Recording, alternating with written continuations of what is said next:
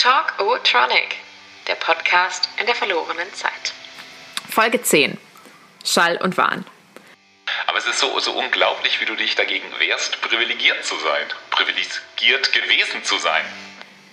Wenn sich Generation Z über Millennials lustig machen will, sagt sie gern, hört auf, eure Identität an Hogwarts-Häusern festzumachen. Autsch. Aber ich bin doch bei Ravenclaw, weil ich auch gern Nächte in der Schulbibliothek verbracht und die Schulhymne auf Latein auswendig gelernt hätte wie Rory Gilmore. Wir reden heute über ein Thema, von dem mein Vater Carsten meint, dass es uns trennt und ich denke, dass wir es gemein haben. Über Bildung. Für mich ist das alles, wie im Folgentitel, Schall und Wahn. Der ganze dusselige Literaturkanon, das Latinum, die Abschlussarbeiten. Für mich waren Schule und Uni eigentlich nur Mühlen, die mir vermittelt haben, für nichts gut genug zu sein. Wie bei Foucault, der alle Heterotope von Schule bis Gefängnis anzweifelt, weil sie nur auf Macht und Machtmissbrauch basieren. Naja, muss man vielleicht im Original gelesen haben. Ha!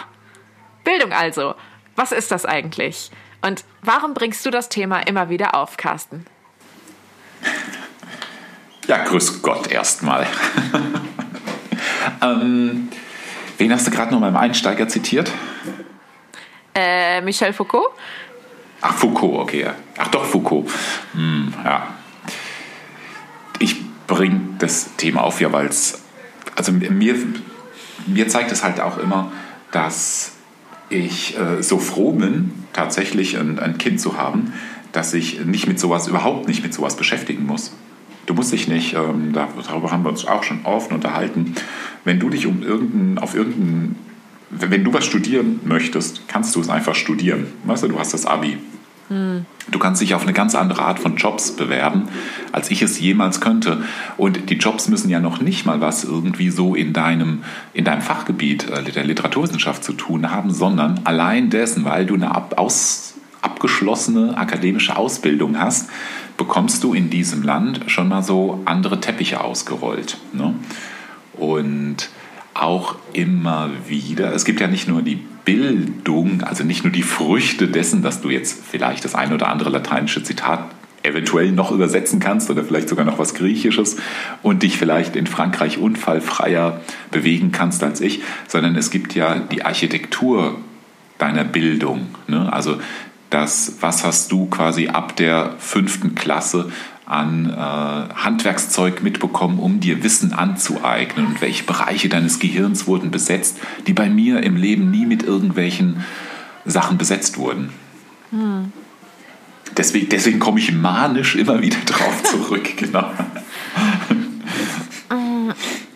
Ja, es ist super interessant, weil das, was du beschreibst, ist halt irgendwie so eine, so eine Außensicht, die ich jetzt halt voll gerne dann irgendwie so anzweifeln würde und sagen würde so, hä, hast du dich schon mal mit einem geisteswissenschaftlichen Studium auf irgendeine Art von Job beworben? So, da kommt aber mal gar keiner an und sagt, ach Mensch, Sie wollen hier das Team leiten?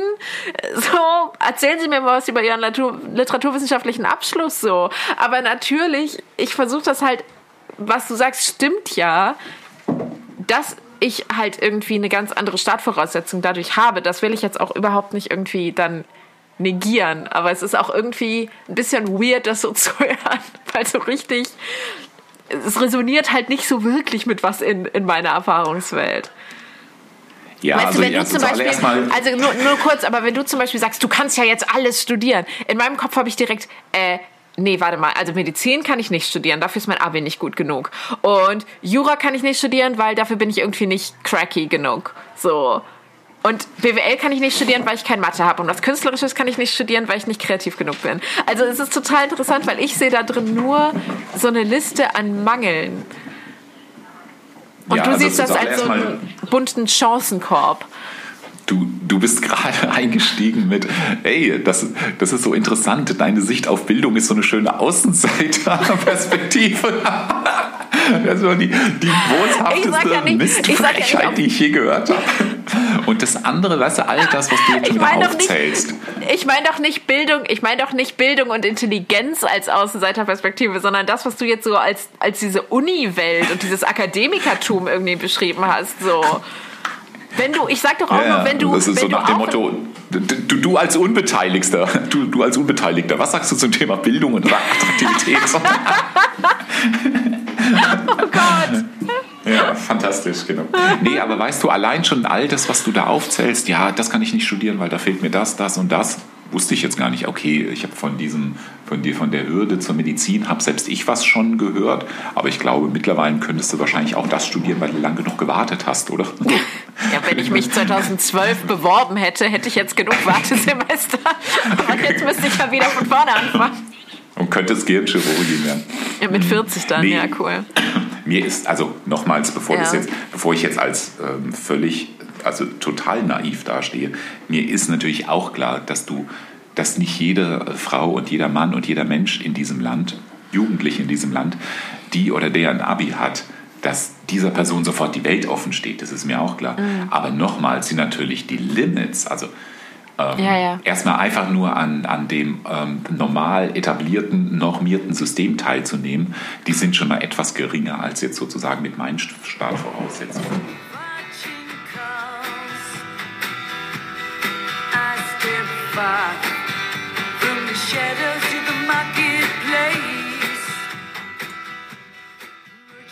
Sag, wie war das eigentlich? Mm, weil, wenn man dir jetzt so zuhört, du bist halt einfach irre belesen und irre wortgewandt. Ähm, aber du bringst dann halt auch immer wieder an, dass du sagst, ja, ich war ja nur in Anführungsstrichen auf einer Hauptschule, aber dann erzähl doch einfach mal, wie war denn dann so deine, deine Bildungsgeschichte?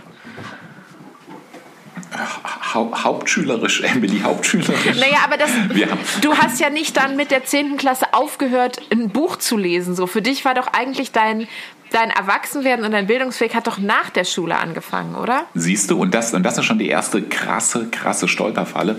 Emily, ich habe nicht, also zuallererst mal die Hauptschule in Bayern, ich weiß nicht, ob es jetzt heute geändert hat, die ging nur neun Jahre. Und ganz, ja, okay. ganz wichtig, ganz wichtig, Emily, das ist nicht so, dass ich mit der 10. Klasse aufgehört habe, hätte, besser gesagt, Bücher zu lesen. Nee, Emmy, ich habe mit ungefähr 16 überhaupt erst angefangen zu lesen. Ich habe natürlich auch mit 13 und 14 schon Bücher gelesen, aber ich wäre natürlich niemals auf den Gedanken gekommen, mit 15 mir einen Thomas Mann oder so reinzuziehen. Also ja, aber die, das wäre ja ähm, keiner von uns. Na, eben doch, du ja schon, okay. weil du wurdest, du wurdest sozusagen in, in, in Deutsch einfach mit, keine Ahnung, Emilia Galotti oder sowas konfrontiert. Bei uns gab es keinen existenten Deutschunterricht im Sinne von, von Textinterpretation. Für uns war damals schon völlig, völlig klar, ähm, und wir reden jetzt von ja, den späten 70ern, wenn du in der Hauptschule bist, verflucht und fuck nochmal, du bleibst doch in der Hauptschule. Also die paar Genies, die wir hatten in der Klasse, die haben es allen Ernstes in die Realschule geschaffen und haben dann danach vielleicht noch weiter irgendwie aufgerüstet. Ne? Aber von uns, also wir hätten überhaupt gar keine, wir haben das nicht mal als Möglichkeit aufgezeigt bekommen. Weißt du, so nach dem Motto, ey, wir machen mal heute irgendwie so ein bisschen Unterricht und vielleicht interessiert sich ja jemand für eine weiterführende Schule. Das wird bei uns überhaupt nicht thematisiert und ich kann das auch, wenn du fragst, ja, wie war das denn damals? als es so, äh, wie war es damals bei euch so, als es darum ging, uns auf das Berufsleben vorzubereiten. Und das ist jetzt keine Pointe, das ist kein Witz. Ich glaube, ich habe es dir auch schon 15 Mal erzählt. Wir haben genau zwei Betriebe angeguckt. Und zwar sind wir, und so haben die Lehrerinnen und die Lehrer, Frau Potter hieß sie und wie der Lehrer hieß, weiß ich gar nicht mehr, die haben das auch so kommuniziert. Da hieß es, so, für die Mädchen, wir gehen morgen in eine Bäckerei und für die Jungen, wir gehen übermorgen ähm, zum äh, Linde-Autohändler.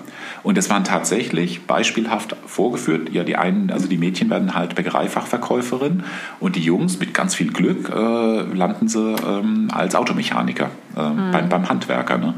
Also Deswegen, mir ist es ja auch erst Jahre später aufgefallen, wie krass stigmatisierend und einengend es war. Und es gab überhaupt, überhaupt keinen Fingerzeig raus aus dem System zumindest jetzt aus der schulischen Perspektive. Natürlich gab es ein paar Leute, die hatten dann vielleicht zu Hause irgendwie Eltern, die gesagt haben, jetzt gibt er halt mal mehr Mühe. Ne? War jetzt halt bei mir auch nicht so. Aber ich finde das halt trotzdem total krass, weil es macht in meinem Kopf einfach nicht so Sinn. weißt du, es ist so, ich verstehe nicht, dass du nicht auf ein Gymnasium gegangen bist. Ich verstehe das einfach nicht. Ja, aber die, äh, also erstens, von, also Gymnasium, Emily, das war ein Wort, ernsthaft. das konnte, das konnte von uns keiner aussprechen. Da, da, da kam ein Y als zweites. Ernsthaft, das ist kein Witz oder so. Ne? Für uns war das, die Realschule war für uns so eine Sache. Ne? So, ey, Realschule so. Ne? Also das haben wir ja bei uns auch nicht so motivierend zugezischt, sondern irgendwann ist halt jemand jetzt zum Fußball gekommen und dann hieß es, ja, der hat heute so einen Realschultest gemacht und zack war er weg. Ne? Ähm, und ähm, wirklich und wahrhaftig, schulische Bildung hat mindestens in diesem Land das einzige Land, das ich, was ich äh, so kenne, ähm, hat was mit dem Elternhaus zu tun. Und das wäre, also mir konnten ja meine Eltern, die konnten mir ja nicht mal bei den ha äh, Hauptschulhausaufgaben helfen. Also ne, meine Mutter halt eben, mhm. die im australischen Schulsystem aufgewachsen ist und da auch sehr früh aus der Schule raus ist. Und mein Vater, der entweder nicht da war oder jetzt auch mit Schule nichts anfangen konnte oder null Geduld hatte. Ne?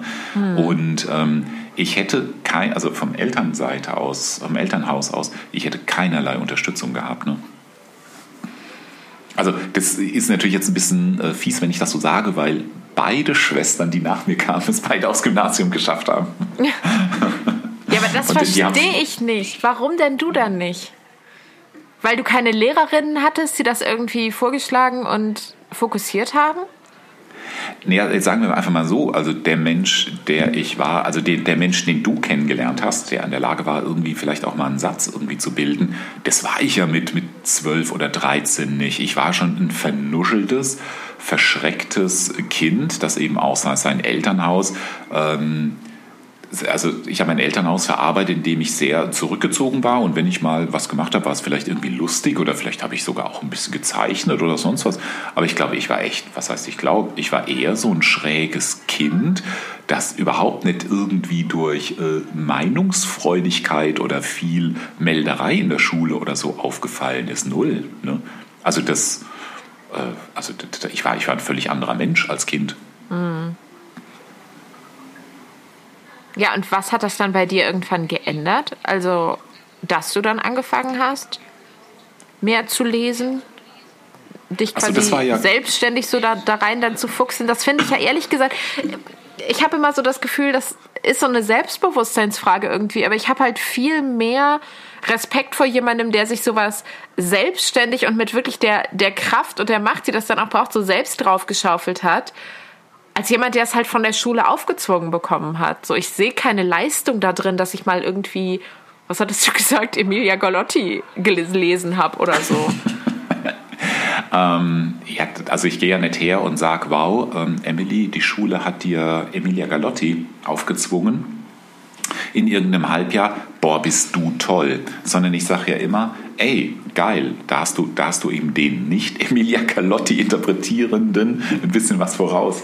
Und bei mir war der Impuls einfach tatsächlich der Umweg eher über die Comedy-Erfahrung beim Mad-Heft und ähm, ich, ich, bin halt so ins, in Anführungsstrichen, ins Schreiben gekommen.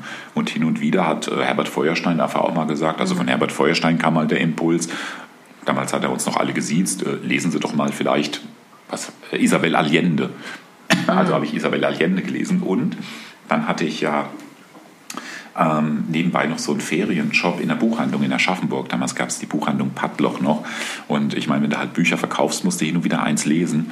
Und ähm, das war nie ein Zwang. Also ich habe wirklich echt gern gelesen. Habe damals auch viele Klassiker gelesen. Keine mhm. Ahnung. Don Quixote, Moby Dick und die drei Musketiere und sowas. Ja. Wie wäre das denn für dich gewesen, wenn ich nicht auf ein Gymnasium gegangen wäre als Kind, sondern auf eine Gesamtschule oder eine Hauptschule oder wenn ich nach der 10. gesagt hätte, ich habe keinen Bock mehr, ich mache eine Ausbildung? Also du wurdest aufs Gymnasium geschickt, aber ich meine, du hast wirklich alles an dir hat ausgestrahlt. Gymnasium jetzt nicht äh, durch einen durchgedrückten Rücken und weil du unbedingt Cello spielen wolltest und weil du schnippisch und hochnäsig warst, sondern weil du so verflucht wissbegierig warst. Du warst mhm also ich glaube, die ersten fünf Worte, die du gesprochen hast, das waren alles Fragewort. Also Mama, Ball und dann warum, wieso, weshalb, warum, so in etwa. Ne? Also Papa kam sehr, sehr, sehr viel später. Ne? Ja, ähm, war dann ja auch egal, durfte ich ja eh nicht sagen.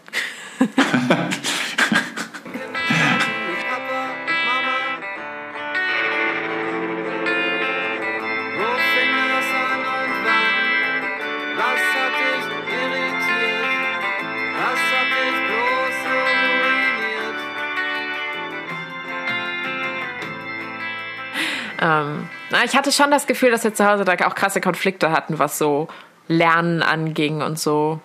Ich hatte immer das Gefühl, dass du da sauer auf mich warst.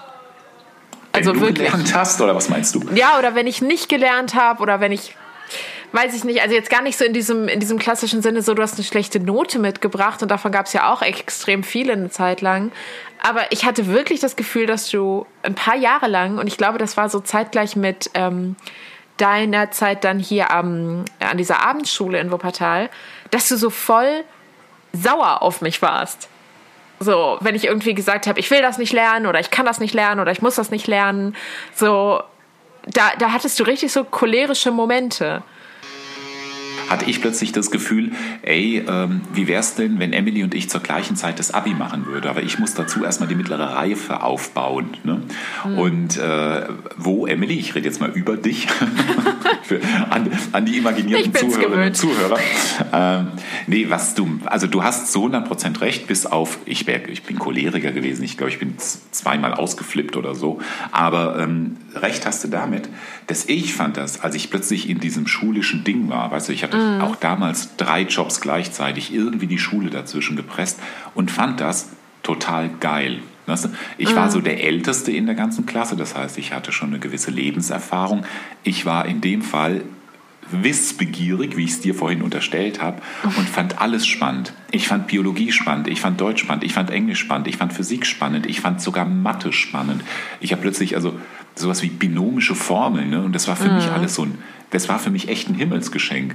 Und dann kommst du nach Hause und du hattest, ja, du warst so ein bisschen voraus und dann konntest du mir teilweise was nicht erklären und du hattest ja die ersten Ausläufer der Pubertät waren da, du hattest überhaupt keinen Bock auf Hausaufgaben und ich habe dir, glaube ich, immer auf meine unglaublich freundliche, charmante, süße Art und Weise versucht beizubringen, ey, das ist ein Geschenk, das ist toll. Lass uns doch, lass uns statt irgendwie Filme gucken, ein bisschen im Stohwasser blättern oder so. Oh Gott, dieser scheiß Stohwasser. Ich krieg jetzt schon schlechte Laune. Naja, und du, du dann immer so, ey, Alter, lass mich in Ruhe. Ich habe keinen Bock irgendwie auf Stohwasser ja. und Latein. Ja. Ich vermisse ihn gerade so sehr mit dieser schönen 100, mit dem 100 Wasserdeckel. Das war so unangenehm, wie du diesen Stohwasser gekauft hast. Dieses scheiß Ding, was auch noch so teuer war und so nutzlos. Oh. Ach, das war tatsächlich der Grund, genau. Du hast mir ja Cholerikertum unterstellt. Ähm, ich, war, ich war damals tatsächlich überfordert. Ich war natürlich überfordert hier von der ganzen Sache mit äh, ja. Jobs und äh, Schule nachmachen und ein pubertierendes Kind zu haben. Und dann, wie, ja, wie gerade schon gesagt, äh, das pubertierende Kind zieht seltsamerweise nicht mit am Bildungsstrang. Seltsam. Warum tut sie das? Aber ich kann mich tatsächlich ähm, na, cholerische Ausfälle. Ich kann mich an eine Sache erinnern und da ging es mhm. wirklich nur an eine Sache, dass ich mal auf den Tisch gehauen habe. Und da ging es um Mathe. Also das waren wirklich deine Hausaufgaben und da weiß ich, dass ich stinksauer war und auf den Tisch gehauen habe. Und ansonsten habe ich aber da, also das weiß ich auch, schon relativ schnell mit, der Zurückwei mit den Zurückweisungen leben können, dass du zum Beispiel gar keinen Bock hattest ähm, auf Grammatik, äh, nicht Grammatik, Entschuldigung, Latein, Vokabeln lernen. Ne? Und ich hätte es damals wirklich benötigt, Emily. Naja, am Ende des Jahres hatte ich meine mittlere Reife. Aber zu mehr hat es da nicht gereicht. Ja, ich glaube, ich habe das als so ein Verrat irgendwie empfunden. Dass ich so den ganzen Tag mich mit diesem Mist beschäftigen musste, den ich so richtig, richtig schlimm fand und da immer zu irgendwie so eins drauf für gekriegt habe in der Schule. Und dann erwartet man so zu Hause, dass man so, weiß ich nicht, in dieses hippie-mäßige Piratenschiff irgendwie zurückkommt, wo es halt so Pizza und so Haribo gibt und man sich so miteinander gegen die Welt verschwört und stattdessen bringt dann so der, der Mitpirat, bringt dann diese scheiß Stohwasser-Idiotenwelt dann auch noch nach Hause und so in den eigenen Safe Space rein. Nee, aber ich habe das echt, ich habe das echt irgendwie als so ein Verrat empfunden, weil ich dachte, der muss sich doch mit mir gegen diese Welt verschwören, so mit der ich mich den ganzen Tag auseinandersetzen muss. Und stattdessen kommt er dann auch noch damit an und gibt mir auch weiterhin das Gefühl, so nicht, nicht gut genug zu sein dafür. Das war echt schlimm. Das Private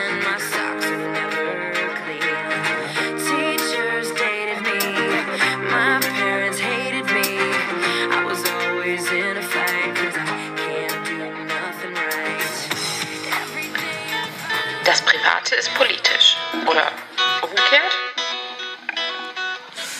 Okay, fangen wir nochmal an. Das Private ist politisch, das Politische ist privat. Ähm, ja, ich finde, Bildungsgerechtigkeit ist halt voll die krasse Frage und vor allem auch, wenn das nicht so, nicht so offen diskutiert ist. Ich glaube, das hatten wir jetzt auch an mehreren Stellen, irgendwie bei, bei Reichtum auch schon mal äh, und Geld und so. Ähm, dass man Klasse halt irgendwie permanent eigentlich lebt und da drin ist, aber überhaupt nicht checkt und nicht wahrnimmt. Mhm. Und wenn du mir jetzt sagst, so ich, ich negiere meine eigenen Privilegien, boah, das trifft halt voll hart, weil ich mir in meinem Akademiker-Bubble-Ding halt eigentlich immer vorkomme wie die wokeste und unprivilegierteste, weil ich eben so aufgewachsen bin, wie ich aufgewachsen bin. Aber andersherum, aus deiner Perspektive bin ich natürlich massiv irreprivilegiert. Und das so in meinem Kopf miteinander klarzukriegen, ist gar nicht so einfach. Also es tut richtig ja, weh, ehrlich gesagt. Aber ähm, also da, da bist du viel zu schematisch. Ich gehe ja nicht her und sage, äh, Püppchen, Prinzessin, was willst du bitte, sondern das, was ich dir an Privilegiertheit unterschiebe oder attestiere, ist rein, rein, bezieht sich nur auf deinen Bildungswerdegang. Das heißt, hat überhaupt äh. nichts mit deinem Aufwachsen zu tun. Das hat schon gar nichts mit deiner familiären Situation zu tun. Also, dass du nicht privilegiert bist im Sinne von, du hattest ein Haiti, Popaiti, äh, samt knutschendes, äh, liebevolles Hammer-Elternhaus niemals. Ne? Da würde ich immer sagen, ey, da hat die Emily schon einige Päckchen mitbekommen. Es geht jetzt wirklich nur um Schule und da wiederum, mhm. und da auch Schule runtergebrochen. Ra ja. Rein, wirklich rein auf diese Bildungsvermittlung. Es geht nicht darum, dass ich sage, ey, du und deine 70 Freundinnen, ihr wart ja überhaupt nicht auseinander zu kriegen, lebenslange Freundschaft, äh, Schülerinnen-Tattoos bis heute. Äh, nee, also da, ich weiß schon, dass die Schule für dich äh, genauso oder ähnlich hart war, wie sie für viele, viele, viele, viele, viele, wahrscheinlich für 94 Prozent aller anderen Menschen in diesem Land eben auch hart ist. Ne? Bezüglich ja. Mitschülerinnen und Mitschüler, bezüglich Problemen äh, bei Lehrerinnen und Lehrern. Wobei ich echt sagen muss, ähm, dass die Lehrerinnen und Lehrer, die ich so kennengelernt habe an deiner Schule, ne, bei den Elternabenden oder bei den Sprechstunden, also da gab es für mich jetzt erstmal extrem wenig Ausreißer. Ne? Also da war jetzt irgendwie kein Stinkstiefel dabei. Ich fand selbst Hä? euren Rektor, selbst euren Rektor oder so. Hast äh, du dich nicht mal fast mit einem unserer Klassenlehrer geprügelt, diesem widerlich cholerischen Nazi? Ihr habt euch doch gehasst. Du warst doch mal Elternsprecher mit diesem furchtbaren Typen, der dann äh, als Beamter zwangsversetzt an ein Gefängnis wurde, weil der so inkompetent war. Ja, ja, also das war, glaube ich, jemand, der war ein halbes Schuljahr oder ein Jahr nur da, ne? Und dann äh, hat sich das aber doch auch wieder relativ schnell aufgelöst. Also nochmals, ich gehe jetzt nicht her und sage, oh ja, Kollegium, das war äh, wie die, das war die, die, die, grüne Partei im Himmel oder so, auf gar keinen Fall. Aber das waren, zumindest waren das ganz andere Ansprechpartnerinnen und Ansprechpartner für mich als jetzt meine eigene Lehrer, die ich noch aus der Hauptschule kannte. Und mhm. es waren auch ein komplett anderes, was die Kompetenz betrifft, auch die pädagogische Kompetenz betrifft, ein komplett anderes Kollegium, Kollegium als das, was ich wiederum ihr an der äh, Schule Schule kennengelernt habe, wo ich die mittlere Reife nachgemacht habe in Düsseldorf. Also die Leute, die, in die Erwachsenenbildung gehen, die sind definitiv anders drauf als die, die es mit Schülerinnen und Schülern zu tun haben. Hm. Aber ich will jetzt nicht deine Schule verklären. Also da, ganz ehrlich, bin ich ein Zuschauer und ich war noch nicht mal ein Zuschauer, der richtig nah dran war. Ne? Genau. Ja, und halt auch für einen Bruchteil der Zeit, ne? Also, nee, nee, genau. So und das die, kommt noch dazu, genau, ja. Die, die letzten krassen Jahre, da hattest du dich ja dann eh verabschiedet. Also von daher. Genau, also das muss ich, muss ich tatsächlich zugeben, ja. ja.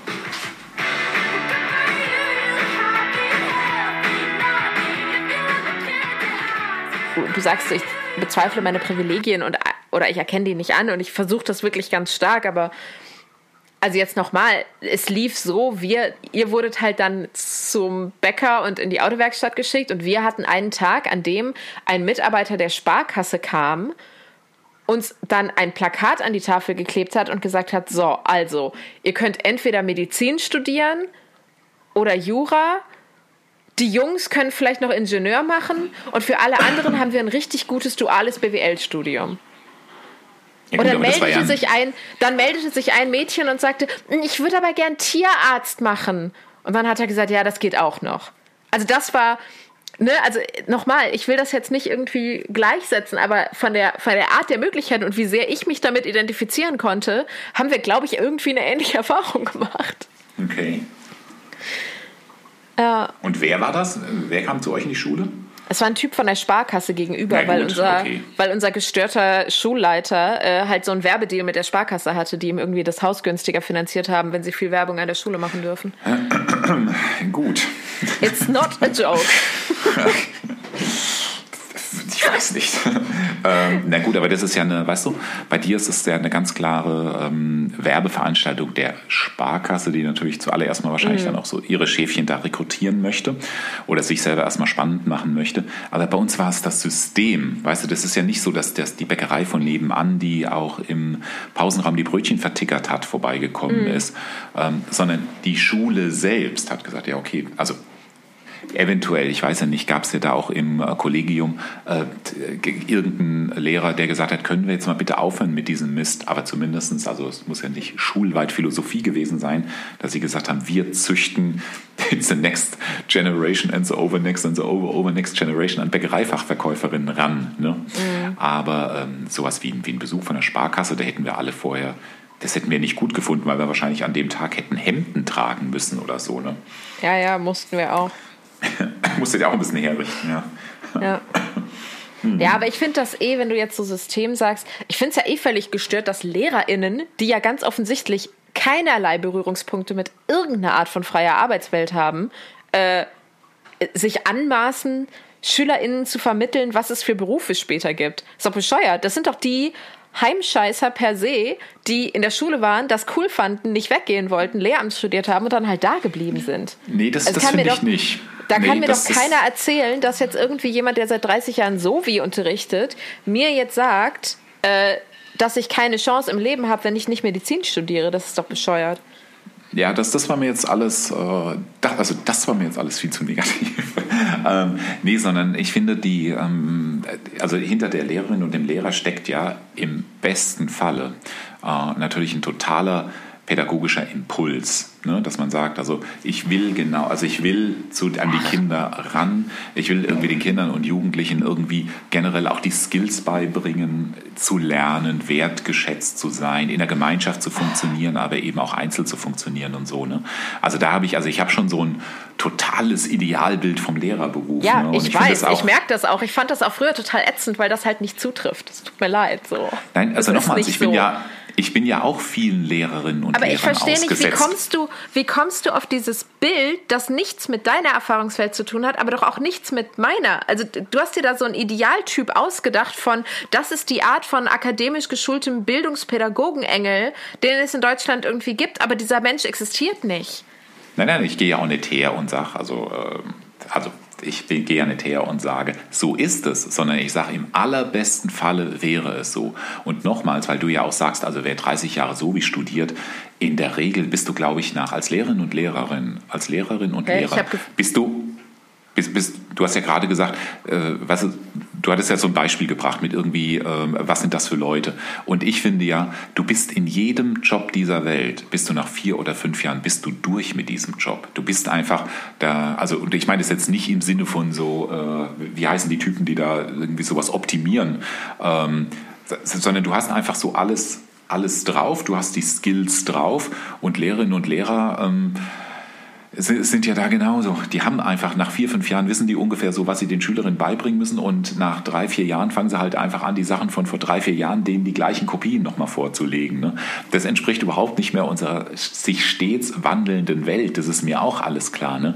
Aber das Einzige, was eben eine Lehrerin und Lehrerin, vielleicht auch wenn sie eine schlechte Fachvermittlerin ist, das Einzige, was sie wirklich gut machen kann, ist halt tatsächlich äh, pädagogisch zu wirken. Und ich habe deswegen ein gutes Bild von Lehrerinnen und Lehrern. Das ist, äh, der Name ist, glaube ich, auch schon mal hier gefallen in dem Podcast. Äh, Das hat mit einer Grundschullehrerin, der Frau Engelnbusch, zu tun, die einfach extrem viel, extrem viel auch zu deiner ähm, Entwicklung beigetragen hat. Also ich selber habe gemerkt, dass die Frau Engelnbusch ein unglaublich wichtiger Charakter für dich ist. Also also hab, wir haben nie ein Foto von der irgendwo hingehängt. Ich war nie per Du mit der, wir sind nie mit der Kaffee trinken gegangen.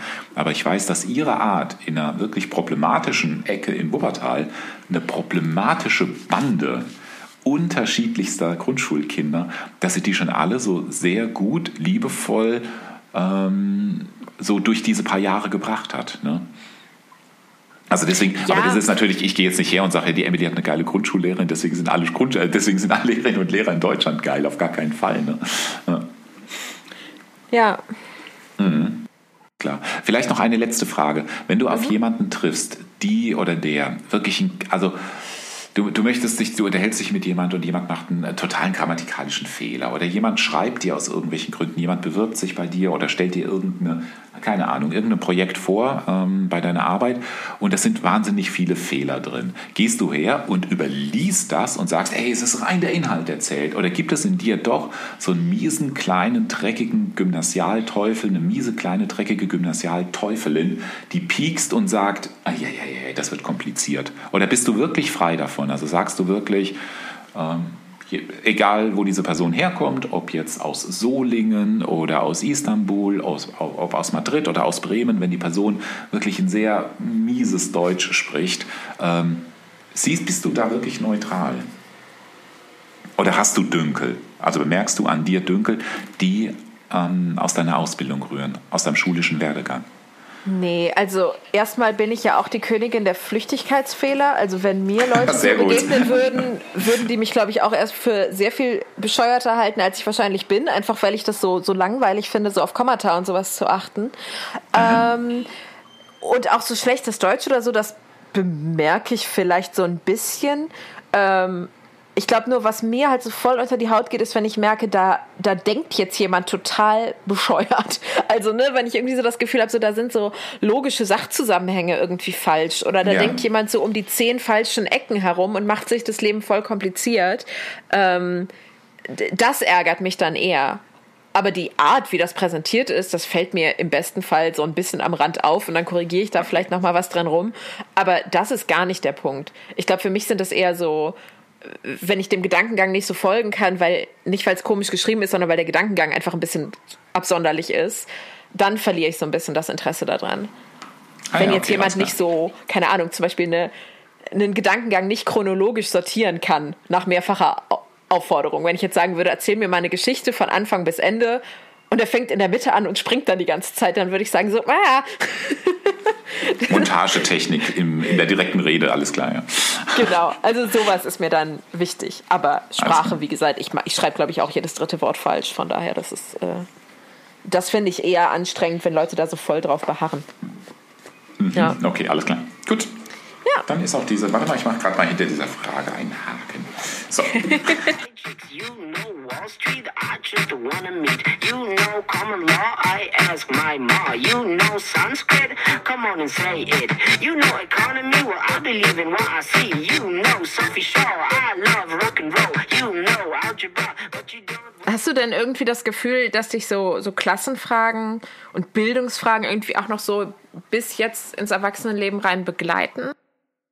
Also so niemals. Also ich denke nie dran, dass ich mich beweisen muss, aber ähm, immer bis heute. Also wie gesagt, ich bin 52 und ähm, egal, was ich jetzt so hermache und egal, äh, was da so in meinem Leben ist, es ist immer, wenn es um, um die Frage geht, ja, was für eine Schulbildung oder so, Das ist jetzt nicht die erste Frage, die man abends im Club oder im Café oder beim Kennenlernen so gestellt bekommt.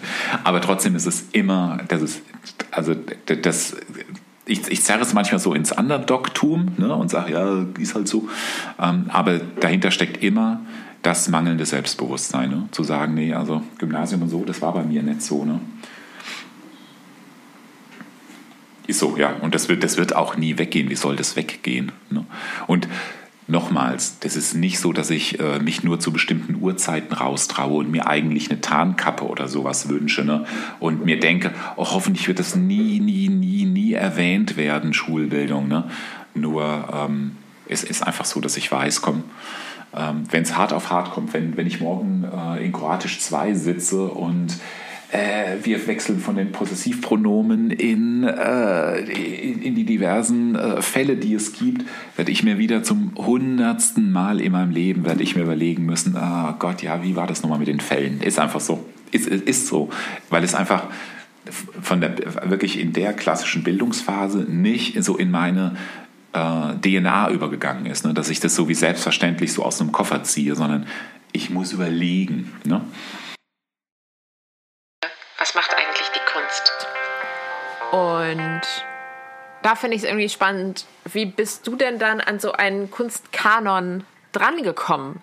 Also wenn jetzt es keinen klassischen Kunstunterricht gab und zu Hause jetzt auch nicht so viel über Albrecht Dürer gesprochen wurde, wo hast du das her? Wann hast du damit angefangen? Also ich weiß, dass ich als Jugendlicher in der Stadtbibliothek von Aschaffenburg war ich auf der, ich, ich wollte unbedingt einen Hund haben, aber es gab halt keine Möglichkeit, einen Hund zu haben. Und dann bin ich dort in der Bibliothek in die Abteilung gegangen, wo es äh, Bücher über Hunde gibt. Ne? So Bildbände und Guck, Erziehungsberatung. Und Ist das diese, traurig? diese, dieses, diese Regalreihe ähm, stand direkt bei den Bildbänden. Und ähm, bei den Bildbänden, also ist jetzt nicht gelogen oder, oder ist nicht zusammenfantasiert, ähm, lag ein ganz, ganz großes Buch aus. Und auf dem Buch stand ein Wort, das konnte ich überhaupt nicht aussprechen. Also ich wirklich, Velasquez stand drauf. Und das habe ich, das ich kaum geschafft aufzuschlagen. Also ich war jetzt nicht winzig, keine Ahnung, war vielleicht zwölf oder so. Und die Bilder von Velasquez haben mich total, also ich habe sowas noch nie gesehen, weder in der Größe noch in der Darstellung. Und ich konnte es überhaupt nicht, mir war es klar, es sind keine Fotos, aber ich hätte jetzt auch nicht gewusst, was ein Gemälde ist oder so. Ne? Aber von da an bin ich immer mal wieder zu den Hundebüchern und habe mir immer wieder Kunstbücher angeguckt. Also das weiß ich, das war ein totales Erweckungserlebnis. Und sehr interessant ist auch, dass in dieser Reihe der Hundebücher in der Stadtbibliothek in Aschaffenburg gab es auch ähm, von Thomas Mann Herr und Hund. Und das habe ich mir dann tatsächlich mit, keine Ahnung, 15 oder so, habe ich mir das mal ausgeliehen. Und ähm, bin der Geschichte total verfallen. Ich habe kein Wort verstanden, aber das erste, äh, der erste Satz geht ungefähr sowas wie, ja, ich, ich pfiff Bauschan heran. Und ich musste mir erst, also ich musste erst so begreiflich machen, mir selbst begreiflich machen, dass Bauschan scheinbar der Name des Hundes ist. Und ich verbinde bis heute, wenn ich an Thomas Mann denke, äh, denke ich immer an diesen unglaublich großartigen Namen. Ey, Thomas Mann hat seinem Hund einen so geilen Namen gegeben, Bauschan. Und da haben mich quasi Hundebücher die Sehnsucht nach einem Hund hat mich einmal zu Thomas Mann gebracht und äh, oder zuerst zu den zu, zuerst zu den Kunstbüchern und dann zu Thomas Mann. ja. Toll. Und dein eigenes Kind durfte auch keinen Hund haben, musste aber Thomas Mann lesen. Ist irgendwie nicht gut gegangen. Ja. ja. Alles Muster, Emily. Es sind alles Muster. Verdammt. Ja. Und ansonsten, äh, ja, Kunst. Also zum Beispiel habe ich deine, deine Mutter und ich sind nach dem Abend, an dem wir uns kennengelernt haben, nach dem Abend, an dem wir uns kennengelernt haben, da haben wir uns wirklich nur kennengelernt, da ist jetzt nichts passiert, um Gottes Willen, haben wir uns wirklich am nächsten Morgen fürs Von der Heid Museum in äh, Wuppertal verabredet. Und auch im Von der Heid Museum in Wuppertal haben wir uns das erste Mal geküsst. Ne? Also das war, genau.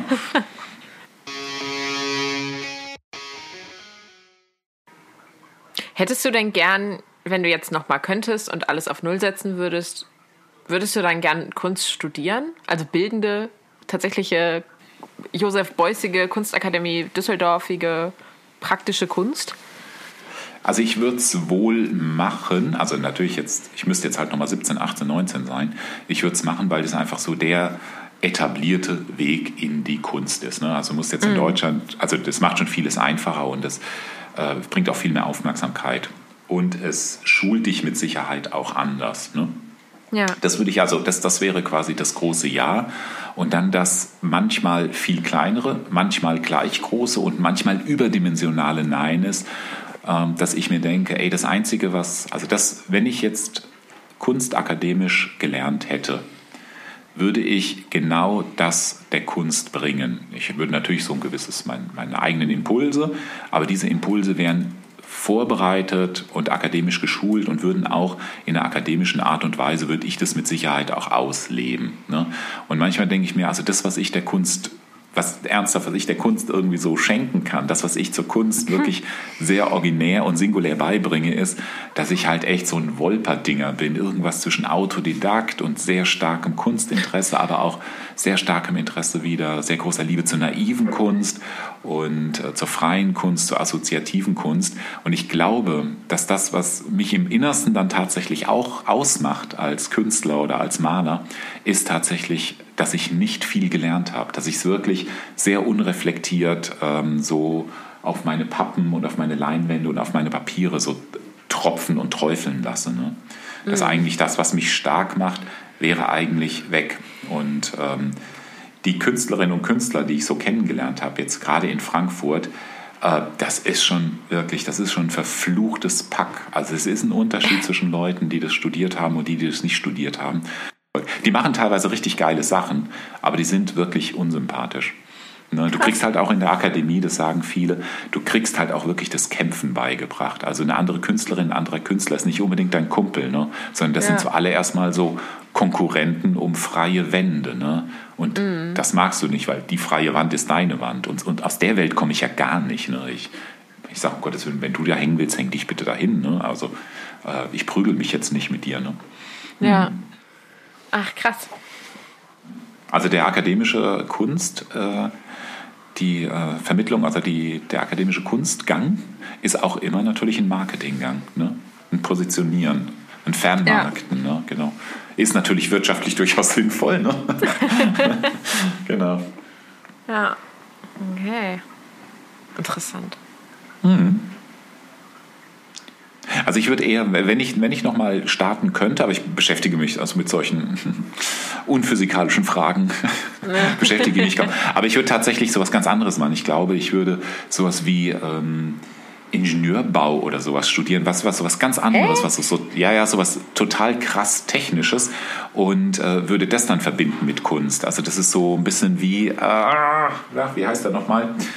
Der äh, Schreiberling von Stiller, Max Frisch, so wie Max Frisch, der war Architekt war und ähm, ich mag diese, diese, diese, also wenn Kombinationen so aufeinandertreffen, also so ein, so ein Architekturgang trifft plötzlich auf ein, auf, ein- auf ein wahnsinniges literarisches Kunstverständnis. Ne? Oder eine Sehne nach Kunst, genau. Wahrscheinlich würde ich sowas machen. Und dann würde ich aber so voll so friedliche Maschinen bauen. Ach, was weiß ich. Nee, keine Ahnung. Say the queen of Corona.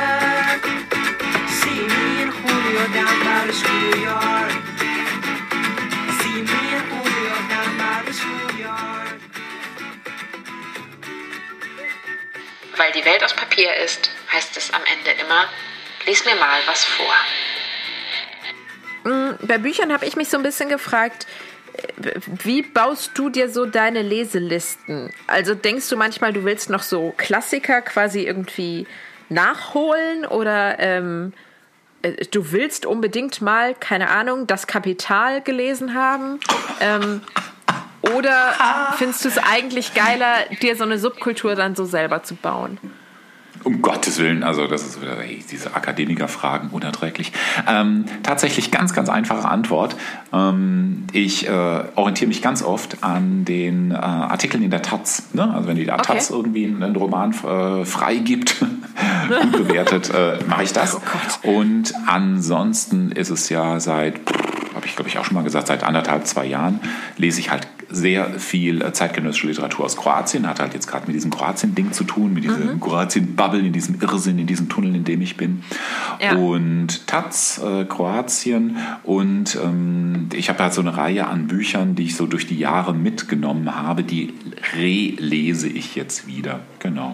Und ansonsten all die Sachen, also ich bin kein Genreleser, ich bin jetzt nicht verlagstreu, ähm, es gibt jetzt keine Autorin und Autor, kein Autor, den ich, den ich sklavisch verfolge, ne? all das nicht, nee. Also es bleibt bei einer totalen Zufälligkeit und dadurch, durch diese Zufälligkeit mischt sich natürlich auch Klassiker mit Sachen, die ich mal gelesen habe, teilweise ist auch ein Jugendbuch dazwischen, vor kurzem haben wir die Tatzen, geiles Jugendbuch aus Libyen empfohlen, also deswegen, so kam der Mischmasch zustande. Ja. Interessant. Ja. Oder wenn mir meine Tochter mal wieder fünf Seiten ihres Manuskripts schickt, was sehr selten vorkommt. Ich habe heute aber welche dabei für die Abschlusslesung. Willst du hören? Zum Ja klar, natürlich. Super.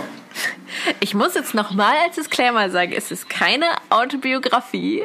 Es ist ein Monolog der Protagonistin in einem schwierigen emotionalen Moment, der aber jetzt nichts mit meinem eigenen Aufwachsen zu tun hat. Das ist an dieser Das Stelle Coole vielleicht nochmal relevanter als je zuvor. Genau, also an alle Leserinnen und Leser. Äh, äh, Hörerinnen und Hörer, Emily sagt mir so oft, dass es nicht autobiografisch ist. Emily rückt mir keine Seiten raus. ich sehe da mittlerweile so eine gewisse ja, Kombination. Also, ich bin mal gespannt. Okay, also es ist also, also offensichtlich wir, etwas, das ich noch nicht kenne. Leg los. Genau, wir, wir befinden uns jetzt hier ähm, in einem Schulsetting kurz vor Beginn der Sommerferien und eben in genauso einer Bildungsinstitution, die Carsten sich so sonnig vorstellt.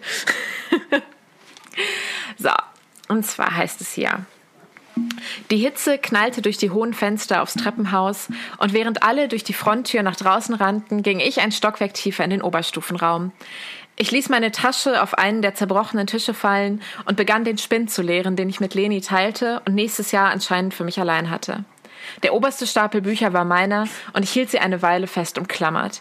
Ich blätterte durch die Seiten und Stempel im Inneren, aber keines war alt genug, keines war Mamas gewesen. Ich ließ das Mathebuch G12 absichtlich aus der Hand auf den Boden fallen, als sei es persönlich schuld, dass irgendwann zwischen damals und jetzt, wahrscheinlich rund um den Währungswechsel oder zum Mauerfall, die Textaufgaben angepasst und das Buch neu aufgelegt worden war. Ich hasste die Gegenwart mit Inbrust, mit Inbrunst in diesem Moment. Nicht mal mein zerfleddertes Griechisch-Kantaros-Lehrbuch war älter als zehn Jahre und erst durch eine Handvoll Hände gegangen. Ich warf auch das Natura-Bio-Buch auf den Boden und meine Ausgabe von Tauben im Gras hinterher. Da, Mama, dein Name an der Wand, Abiturientia 1987. Was soll das alles? Da hast du es. In Wahrheit hasse ich Bücher, Literatur, Lernen und dich dafür, dass du deine gescheiterten Akad dass du mich für deine gescheiterten akademischen Träume rekrutiert hast. Ich werde nie gut genug in irgendetwas sein.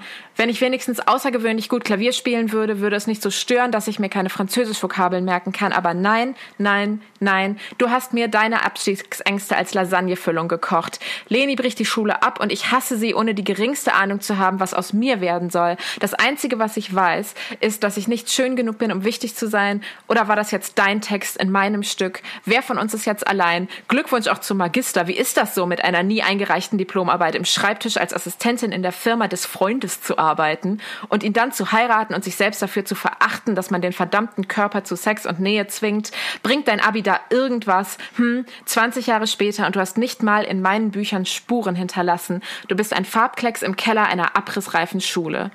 Ich bückte mich, brach dem Mathebuch den Rücken und warf es auf den Stapel. Als nächstes riss ich meine Notizzettel aus dem Philosophiebuch so fest, dass auch ein paar Seiten Spinoza aus dem Leim fielen. Hauptsache, du liebst meinen Vater so abgöttisch, dass du zulässt, dass er mich Rosa nennt. Und dann den Rest meines und ha, deines Lebens.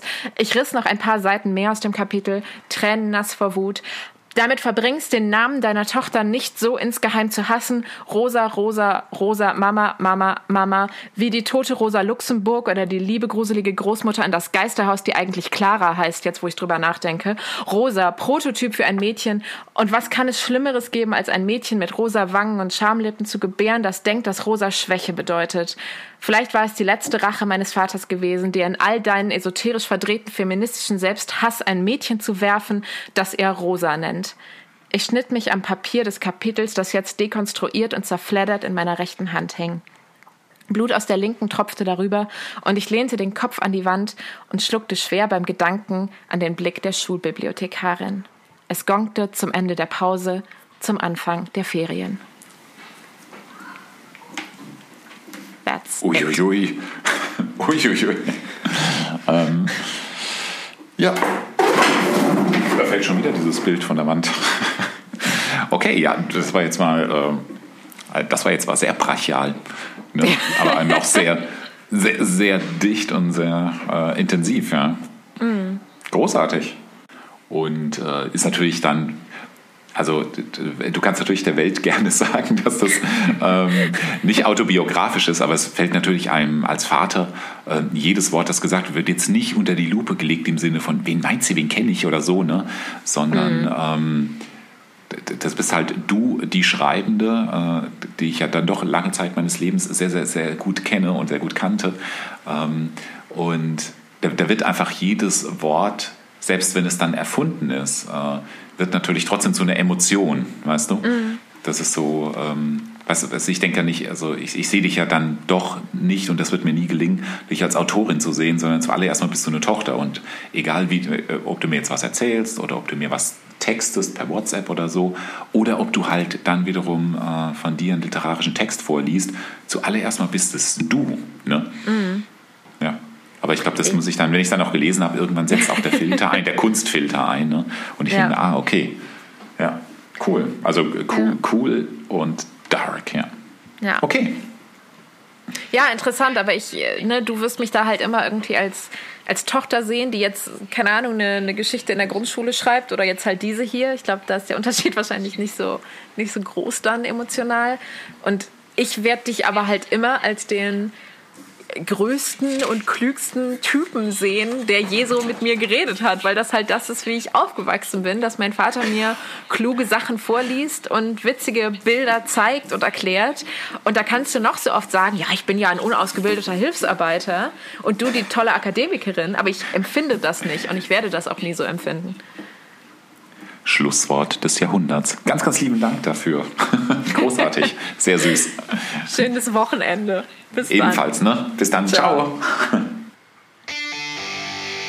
This is Talk und Genau, ich muss leider nämlich auch gleich los.